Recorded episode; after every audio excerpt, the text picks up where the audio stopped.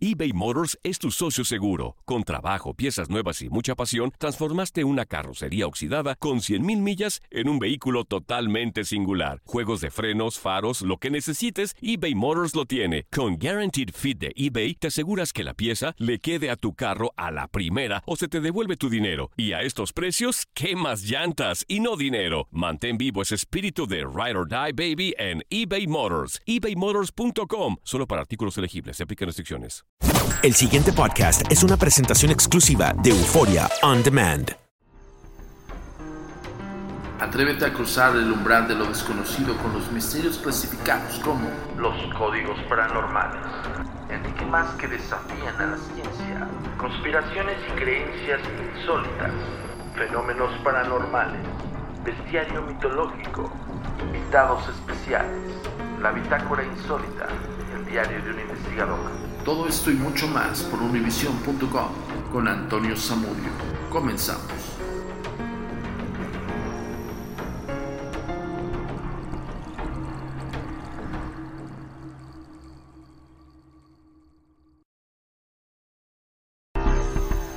Tu comunicación con nosotros es muy importante.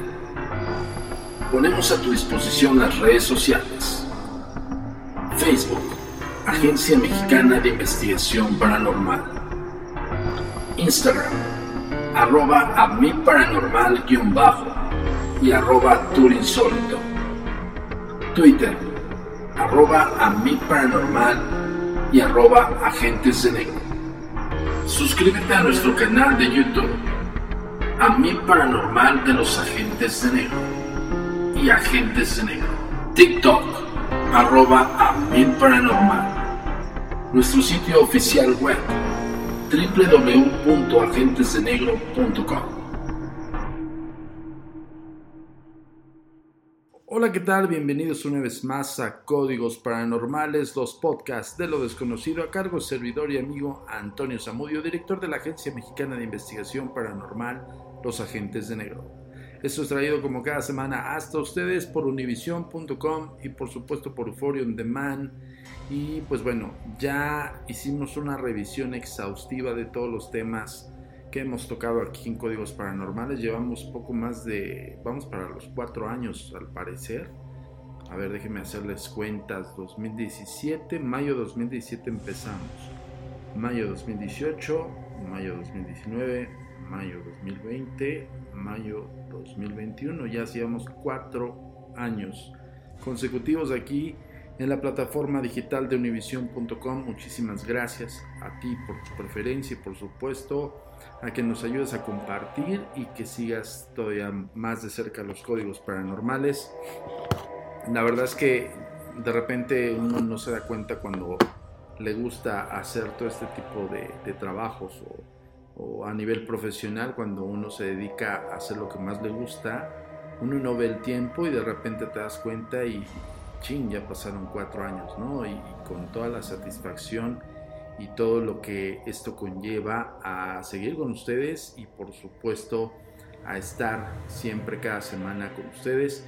En algunas ocasiones hemos, eh, nos hemos saltado una semana, pero por cuestiones también de trabajo. Ya les había comentado que justo estamos trabajando en otra nueva serie en la plataforma de Netflix y la verdad es que pues es muy grato que, estas eh, empresas grandes nos vean con los ojos de la profesión que nosotros ejercemos en el ámbito de investigación paranormal. Quiero tocar hoy un tema que ya me han estado como sondeando mucho, como estuvimos en búsqueda de casos de posesión y de exorcismos. Voy a tocar este tema porque no propiamente del, tema en específico de, los que, de lo que acabo de comentar, sino también sino más bien, perdón, de, lo que es cómo saber hasta cierto punto, cómo darse cuenta si alguna entidad espiritual, eh, llamémosle un fantasma, coloquialmente se le conoce, influiría en una persona para llevarla al punto de posesión. Eh, esto lo leímos en las redes sociales y sobre todo en la página web nos mandan correos continuos y que les agradezco infinitamente porque ahí es donde contestamos más rápido Este, las redes sociales están ahí abiertas para ustedes, pero bueno, básicamente el mail de donde tú puedes eh, mandarnos tus casos, tus dudas, todo lo que necesites saber acerca de la Agencia Mexicana de Investigación Paranormal, de tu servidor Antonio Zamudio por supuesto de casos que quieras que investiguemos o dudas acerca de estos fenómenos. Acuérdate que tenemos una sección en la página web que se llama Cuéntame lo que viste. Entonces, este, tú entras a www.agentesdenegro.com y ahí viene todo el menú, viene lo que es Bitácora Insólita, que son los archivos directos de la agencia mexicana. Viene Tour Insólito, que ya les había comentado que no, no vamos a poder operar del todo, porque, pues bueno, hasta que no sepamos nosotros que hay, pues todavía un poco más de, personas vacunadas y que al menos los contagios han bajado y, que aunque tenga el eh, semáforo verde, híjole, soy un poco renuente con eso. Yo les quiero comentar esto que no es una necedad de mi parte, pero tú insólito interactúas totalmente y estrechamente con las personas. Entonces, no hay una sana distancia, no se puede procurar una sana distancia en un tour insólito. Si no este, hay interacción, tampoco podría hacerse un buen tour insólito. Entonces ahorita estamos eh, un poquito limitados, pero eh, yo creo esperemos eh, a las autoridades de salud, por supuesto, a, que la gente haga conciencia y se vacune para poder ya por fin realizar tour insólito. Dos años en, en cero operación nos ha marcado mucho porque hay mucha gente que nos escribe todos los días, que me manda WhatsApp o Telegram para decirme, oye, ¿cuándo una fecha? ¿Están operando? Queremos eh, saber si va a haber una fecha, están pendientes todo el mundo. Y la verdad me da más pena a mí decirles, por ahora no podemos operar, pero aquí está la explicación. Tour Insólito es un evento de fenómenos paranormales donde te haces un investigador y, ahí realmente pues es estrecha lo que es la interacción con los demás participantes, por eso no se puede tener una sana distancia y por ende no podemos llevarlo a cabo. Solamente, solamente digo solamente si este, pues se toman unas medidas muy estrictas. Por ejemplo, pruebas PCRs a todos los participantes que vayan a ir al tour insólito, pero eso también implica gasto para aquella persona que quiere vivirlo y tampoco no se trata de eso, imagínense, este, no solamente pagas tu ticket, sino aparte tienes que invertir en tus pruebas. La verdad es que eh, lo vimos muy complicado, entonces yo decidí como director y creador de Tour Insólito que por ahora no. En algún punto podremos operar, les digo ya estando un poco más seguros, sobre todo por, por la conciencia civil que nosotros tenemos y la responsabilidad de la integridad física mental y por supuesto de salud de todos los participantes. Entonces, quiero que me comprendan en ese sentido y eso es, eso es parte de, de, la verdad del por qué no se ha realizado tu insólito. Y les agradecemos muchísimo a todas las personas que están pendientes.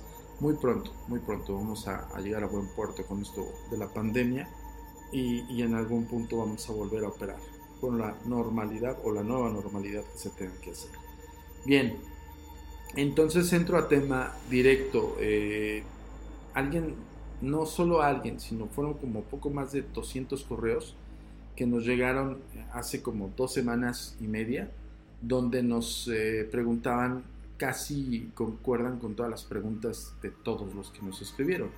Uno de estos era, oye, un espíritu puede, podría influir en, una persona, llámese adulto, adolescente o niño, para que pueda ah, prepararse como el escenario de posesión?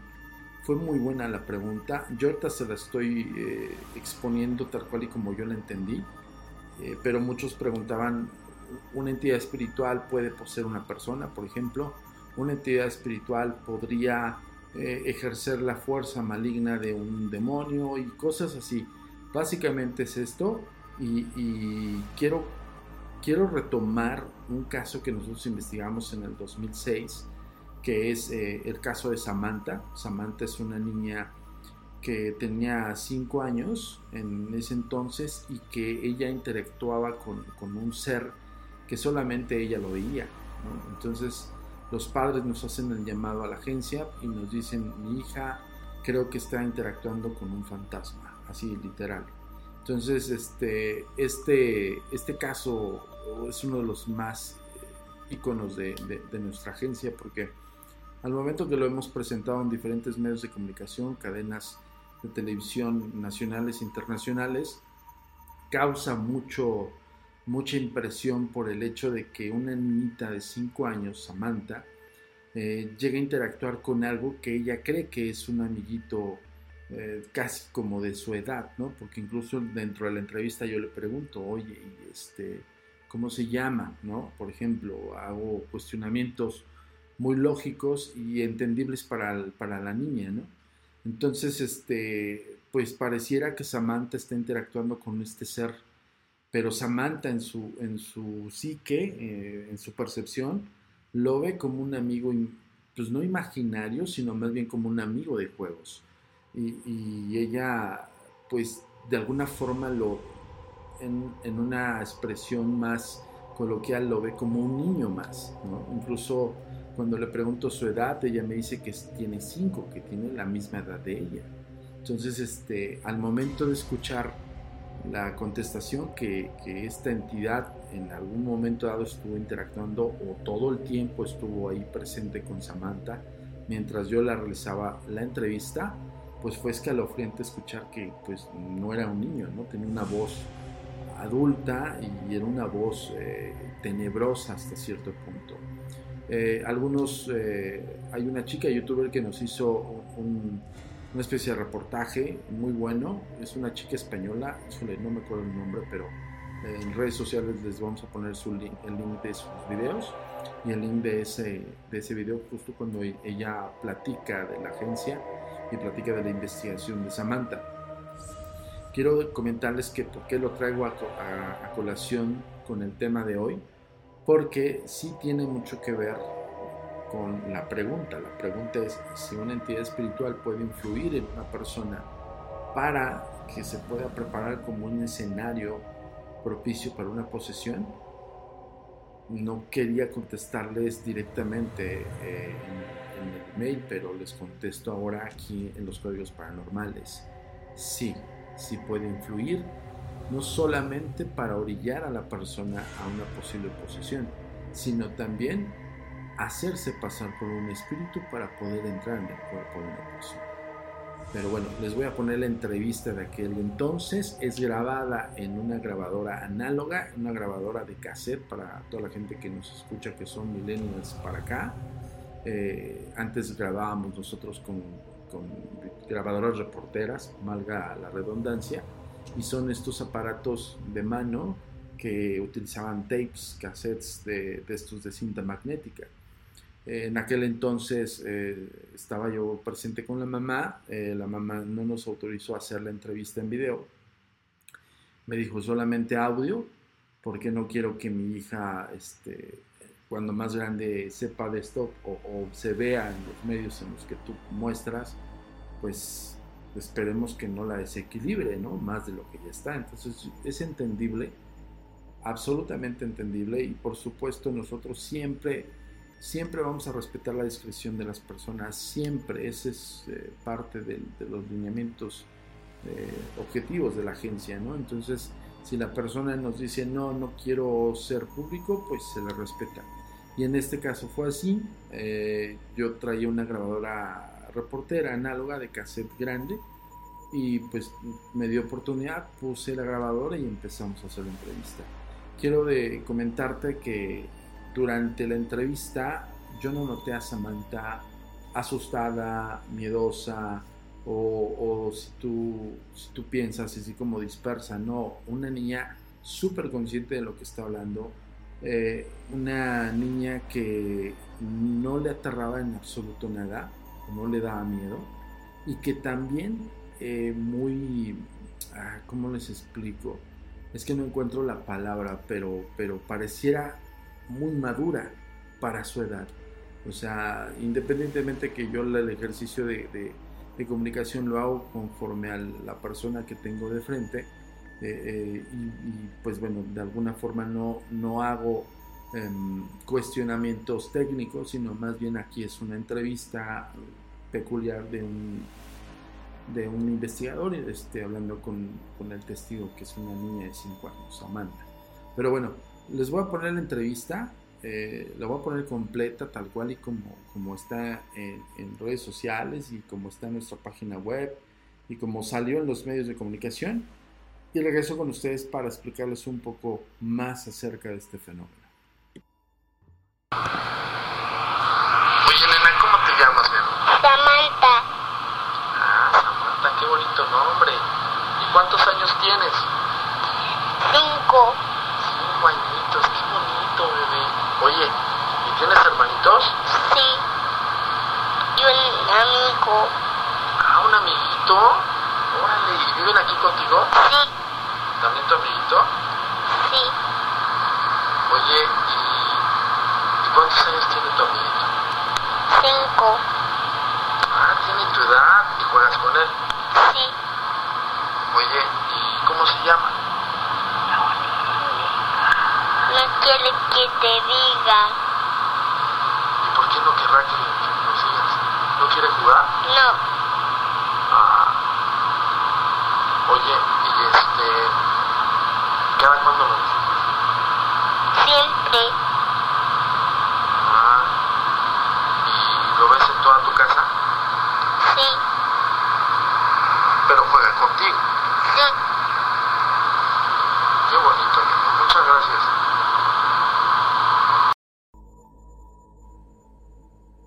Códigos paranormales. Debo explicarles que al momento que realicé la entrevista, siempre tuve de frente a Samantha, eh, esta niña de 5 años, y en todo momento ella me observaba detenidamente y con atención a las preguntas y me contestaba. Algo muy curioso que cuando yo le pregunto cómo se llama, ella voltea del lado izquierdo de mi persona a la nada, pone la mirada con otro tipo de expresión, ojo, sin miedo, como una especie de atención, como decir, ah, que me están llamando de otro lado y, te contesto. Así fue, y me contesta casi instantáneamente, no quiere que te diga. Pon mucha atención, te voy a repetir este pequeño trozo del audio. Pon mucha atención. ¿Y cómo se llama? No quiere que te diga, ¿Y cómo se llama? no quiere que te diga, ¿Y cómo se llama? no quiere que te diga, sin duda escalofriante, pero impresionante porque la interacción que hace Samantha con este ser es casi, casi como si hablase con alguien más de los que estábamos ahí. Debo comentarte que me encontraba yo con Samantha y su mamá estaba de mi lado derecho. Su madre tuvo una expresión de terror al momento de que la niña volteó hacia el lado izquierdo donde no había nadie, donde era la nada, y me contesta. La señora recuerdo que se le enchinó la piel y todavía me tomó del hombro como diciendo, ya ves que tenía razón o con una expresión de, preocupación. Recuerdo perfectamente que, que terminamos la entrevista, eh, dejé a Samantha que se fuera a jugar y a los padres ya después les expliqué que teníamos que revisar la grabación. Evidentemente hubo una interacción. En ese momento no habíamos escuchado absolutamente nada. Ojo. En ese momento nosotros, yo como experto, me percato que ella tiene una interacción con, con algo porque es notorio que ella voltea de mi lado izquierdo a la nada y me contesta, como si algo o alguien le indicara una orden. Recuerdo perfectamente que en ese momento le doy la grabadora a uno de mis investigadores y él se empieza a encargar con audífonos de escuchar la grabación, justo porque eh, al momento le digo hay que revisarla ahorita. Eh, en este caso, siempre lo hacemos ya en las oficinas de la agencia, ya con toda la calma del mundo y por supuesto con toda la atención. Yo seguí platicando con los padres. Recuerdo que ese día el investigador, eh, Edgar, me dice, híjole, tienes que escucharlo, pero no quiero, no quiero comentarte con sus padres ahí presentes. ¿no? Y yo, ¿qué escuchaste? ¿no? Me dijo, no es un niño, así tal cual. Esto me lo dijo a mí, a nada más a, mi persona, no lo expresó abiertamente porque evidentemente Edgar vio a los padres ofuscados, los vio preocupados por, la, por esta reacción de Samantha. Recuerdo perfectamente que terminamos la plática, les dije voy a analizar todo el material, si encuentro algo y si en un momento dado este, puedo confirmar lo que Samantha eh, hizo hace rato, pues bueno, si estamos ante un hecho con una explicación sobrenatural. ¿no? Eh, prácticamente la señora me dijo, eh, díganos qué hacemos, qué sigue. ¿no? Y es justo donde entra la expertise del, del, investigador, donde dices, ok, yo no puedo asustar a las personas de más, aunque yo tenga una voz ahí que se cuela en la grabación y que me di cuenta y a su vez esa persona se dio cuenta que su hija reaccionó ante algo.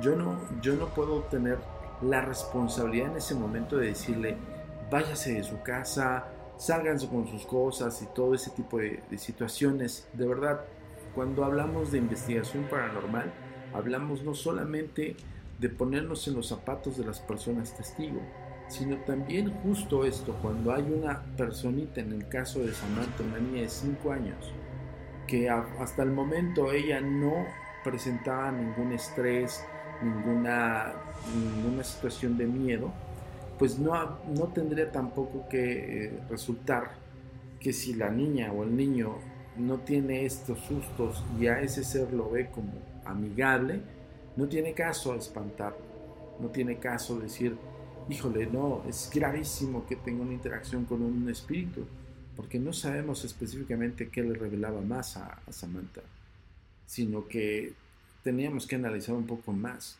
Debo decir esto, la investigación de, de este lugar, que yo le pongo psicofonía del kinder, con base a la investigación que nosotros realizamos, profundizamos en dónde estaban ubicados ellos. Eh, estas personas llegaron a rentar esa propiedad que en los años 80 funcionó como kinder.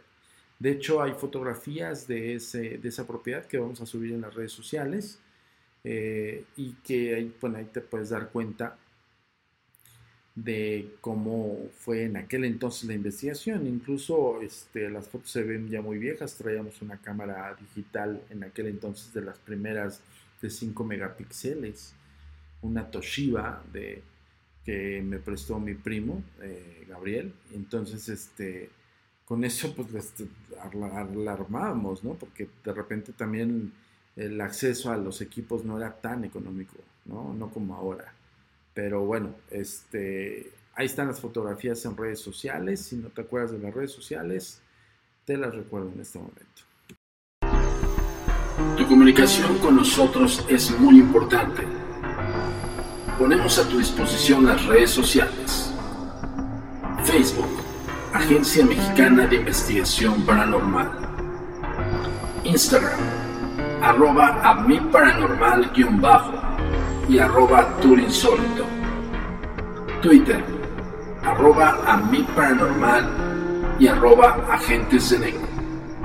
Suscríbete a nuestro canal de YouTube, a mi paranormal de los agentes de negro y agentes de negro.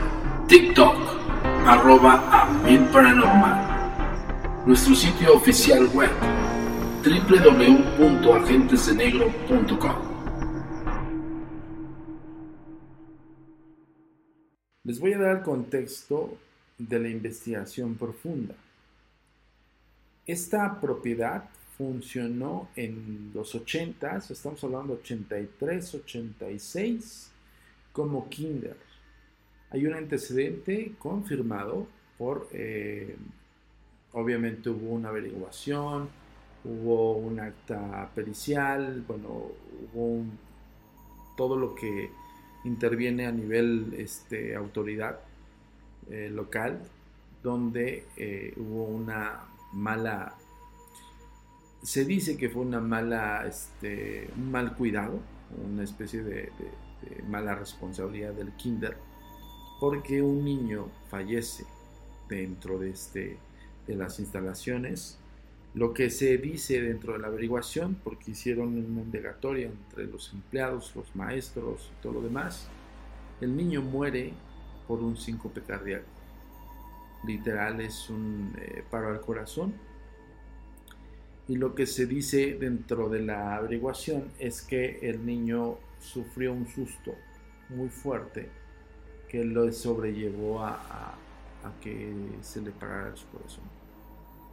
Impresionante porque ahí está con fe eh, del médico legista, perdón, del este, forense y por ende pues de, también de los peritos. ¿no? Entonces al niño lo encuentran en en uno de los baños de este kinder. De hecho, en la propiedad de Samantha y sus padres, todavía permanecía como estas instalaciones, incluso los baños, donde también mostraron el, el baño, este, los baños estaban como afuera, como una especie de, de, área común en la parte externa de la casa, y los baños tenían como una entrada así súper chistosa, ¿no? no era como una puerta, sino era como una especie de, de pentágono así, como hecho elaborado precisamente como para darle un look infantil y, la entrada era muy pequeña. Y entrabas tú y estaban los, inodoros y todo esto y tenían pues seccionado, ¿no? Como baño público y tazas muy pequeñas e inodoros muy pequeños. Entonces, eh, tal cual sí funcionó ese kinder por mucho tiempo hasta que le sucedió esto. La declaratoria eh, afirma que murió este niño por un impacto visual, por un susto y por ende pues, le sobrellevó el, el, síncope cardíaco. Lo curioso de todo es que cuando pasa esto en el kinder lo cierran, los dueños eh, pues lo dejan ahí cerrado mucho tiempo, de los 80s a los 2000 en los 2000 lo retoman y pues bueno, en vez de que le hagan remodelación simplemente volvieron a abrir la propiedad y la rentaron como, como habitación y era muy económica, mucho, muy económica. Uh, recuerdo que los padres de Samantha me habían comentado que ellos tenían poco de haber llegado a esa propiedad. Estamos hablando aproximadamente de unos seis meses cuando nos hicieron el llamado. Y eh, algo bien curioso, no solamente pasó eso. Antes de que los familiares de Samantha llegasen a esa propiedad, hubo otra familia que llegó a esa propiedad. Y esa familia no voy a decir su nombre para guardar su discreción. Híjole, está impresionante. Eh, el, hijo mediano de esos integrantes de esa familia, que llegó antes de la familia de Samantha, sufrieron un suicidio. Uno de los integrantes, el, el, medio, el hermano de medio. Y el hermano de medio tenía siete años. Y ese niño se colgó en el ropero. Lo que nosotros empezamos a profundizar dentro de la investigación que realizamos es por ello que le digo, les digo a todos, o sea, la, lo que es la profesión del investigador paranormal llega hasta las últimas consecuencias, llega hasta la profundidad de los hechos históricos, aunque sean muy trágicos porque para nosotros es armar rompecabezas y tener como todos los elementos para decir, ok, aquí hay dos muertes trágicas. Una, la del niño de los años 80 en el Tesoro del Saber, el Kinder, que muere de un susto. Segunda, un niño que es orillado a un suicidio. Ojo, no había un, este, un antecedente clínico del niño porque también se levantó eh, pues bueno, la averiguación, porque al final del día el niño se suicida y hay todo un sistema de las autoridades para descartar que no haya sido justo esto, un homicidio aparentando un suicidio, ¿no?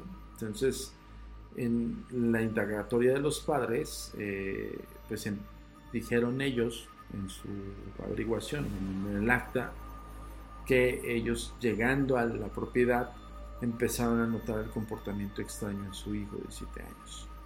y que, este, en que jamás había portado así en otros lugares. Y en ese lugar precisamente, ese niño se da muerte.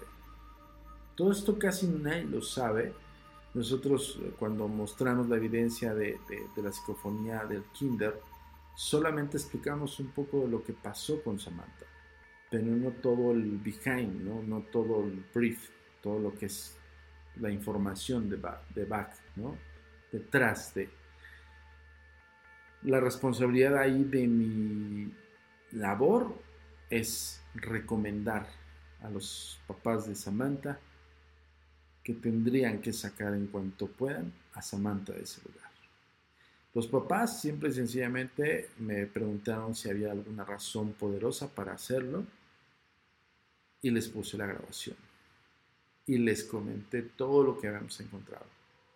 Esas muertes, esas dos muertes anteriores eran misteriosas, porque al final del día un niño es inusual, no digo que no pase, pero es inusual que un niño de igual, era 5 años, eso se me olvidó comentarles, el, niño del kinder que muere por un susto y le da un paro cardíaco, eh, tenía 5 años. Entonces, cuando tú empiezas a armar el rompecabezas y ves que hay algo que influencia en ese entorno y que puede provocar una muerte de susto, yo estoy, ojo, esto no se lo dije a los padres, yo simplemente les dije, si hay algo extraño, está grabado, lo tenemos detectado. Samantha hizo interacción con un ser que de, testigos tuvo su señora madre y eh, confirmando todos los hechos y todos los antecedentes de lo que sucedió en, ese lugar, pues llegamos a la conclusión que habría que sacar a Samantha de ese sitio, independientemente que Samantha no lo viese como una amenaza, o no por ahora. El otro niño tal vez no tuvo la fortuna y se suicida en el se colgó. O sea, yo de verdad que cuando empecé a leer el acta y, la indagatoria, cuando te profundizas en este sentido, pues igual también los policías te ven así como diciendo, pues tú por qué tienes interés, ¿no? Y casi casi cuestionan. Y en aquel entonces no, había una secrecía tremenda. Hoy por hoy tú puedes informarte en una página web y puedes sacar este, consultas y así, ¿no? Bueno, no enteramente de homicidios, pero sí podrías. Este, es más fácil llegar a, buscar por investigación, ¿no? O por un documento periodístico, Y, este y en ese entonces no en ese entonces yo recuerdo también de mi bolsillo saqué dinero para pagarle al judicial, al Ministerio Público y ya saben, toda la fascinación de la, más bien la fauna fascinante, eso es lo que quería decir, de, de la burocracia corrupta en aquellos entonces, estoy, estoy hablando 2006, 2007. Y recuerdo perfectamente que, que yo haciendo mis pesquisas también hice un feedback con nuestros expertos eh, colaboradores que ya les hemos dicho que están dentro del Centro Nacional de Paraciencias y todos confirmamos el hecho de que sí, evidentemente Samantha pudiera, pudiera estar en el ojo de este ser que le dice no le digas mi nombre. Impresionante, de verdad que yo lo quise llevar a, a este punto. Ya habíamos hablado de la psicofonía del kinder, pero no les había platicado todo y ahorita ya me inspiró, no sé por qué me acordé de todo. Ahí tengo el archivo completo. Y este. Y de verdad que da escalofríos. O sea, yo, me acuerdo de, de cómo empecé a armar rompecabezas con nuestros colaboradores científicos y, y todos, todos, todos, todos. Incluso la entrevista fue analizada por nuestro en aquel entonces colaborador, doctor psiquiatra eh, no es la canción, es un doctor de psiquiatría, que este, el doctor Ávila, que me dijo, pues mira, tú estás en esto, sí o sí tienes que sacar esa niña, por si estamos eh, presumiblemente pensando que hay un ser que se la puede, la puede dañar, la puede orientar y demás. Y con esto respondo a la pregunta primaria una entidad puede influenciar a una persona, sí. Puede llegar a provocar la muerte también. Y lo peor del, del asunto, podría llegar a ser un escenario de posesión. Ojo, según la ley de Alan Kardec, de la teoría doctrinal cardiana del espiritismo, un espíritu no puede entrar en el espíritu de alguien más. O sea, un espíritu muerto, un espíritu ya pues trascendido pero encapsulado en espacio-tiempo, no puede meterse al receptáculo o vehículo de otro espíritu, porque al final del día el que está vivo tiene un espíritu. Entonces esa es la lógica de Alan Kardec. Más allá de, de pensar en que pudiese haber una posesión, ¿qué tal si pudiese haber como una antesala de, una mediunidad y provocar eso? O sea, vaya, el medium presta su psique para poder interactuar en la entidad espiritual con las personas, ¿no? Pero ¿qué tal si, si no fuese a voluntad? Si fuese obligado. Yo les pongo esta pregunta en el escritorio, yo ya le respondí. Ahora ustedes díganme qué piensan acerca de este caso. ¿Qué piensan acerca de la influencia maligna de un espíritu con una persona? Y Alan Kardec también lo comenta. Hay espíritus que no están evolucionados y que influyen directamente en otras personas. Ahí se los dejo de tarea. Recuerda que cada semana nos vemos aquí en los códigos paranormales. Yo con esto termino. Eh, esta semana nos vemos la próxima semana para otra entrega más, otro misterio que revelar en los códigos paranormales. Muchísimas gracias. Mi nombre es Antonio Zamudio, director de la Agencia Mexicana de Investigación Paranormal, Los Agentes de Negro. Hasta otra entrega de los códigos paranormales. ¿Cómo se llama? No quiere que te diga. Tu comunicación con nosotros es muy importante. Ponemos a tu disposición las redes sociales. Facebook, Agencia Mexicana de Investigación Paranormal. Instagram, arroba a mi paranormal guion bajo y arroba turinsólito. Twitter, arroba a mi paranormal y arroba agentes de negro. Suscríbete a nuestro canal de YouTube, a mi paranormal de los agentes de negro y agentes de negro. TikTok, arroba a mi paranormal. Nuestro sitio oficial web, www.agentesdenegro.com. El pasado podcast fue una presentación exclusiva de Euphoria On Demand. Para escuchar otros episodios de este y otros podcasts, visítanos en euphoriaondemand.com. Boost Mobile tiene una gran oferta para que aproveches tu reembolso de impuestos al máximo y te mantengas conectado. Al cambiarte a Boost, recibe un 50% de descuento en tu primer mes de datos ilimitados. O, con un plan ilimitado de 40 dólares, llévate un Samsung Galaxy A15 5G por $39.99. Obtén los mejores teléfonos en las redes 5G más grandes del país. Con Boost Mobile, cambiarse es fácil. Solo visita boostmobile.com. Boost Mobile, sin miedo al éxito. Para clientes nuevos y solamente en línea, requiere AroPay. 50% de descuento en el primer mes requiere un plan de 25 dólares al mes. Aplican otras restricciones. Visita boostmobile.com para detalles.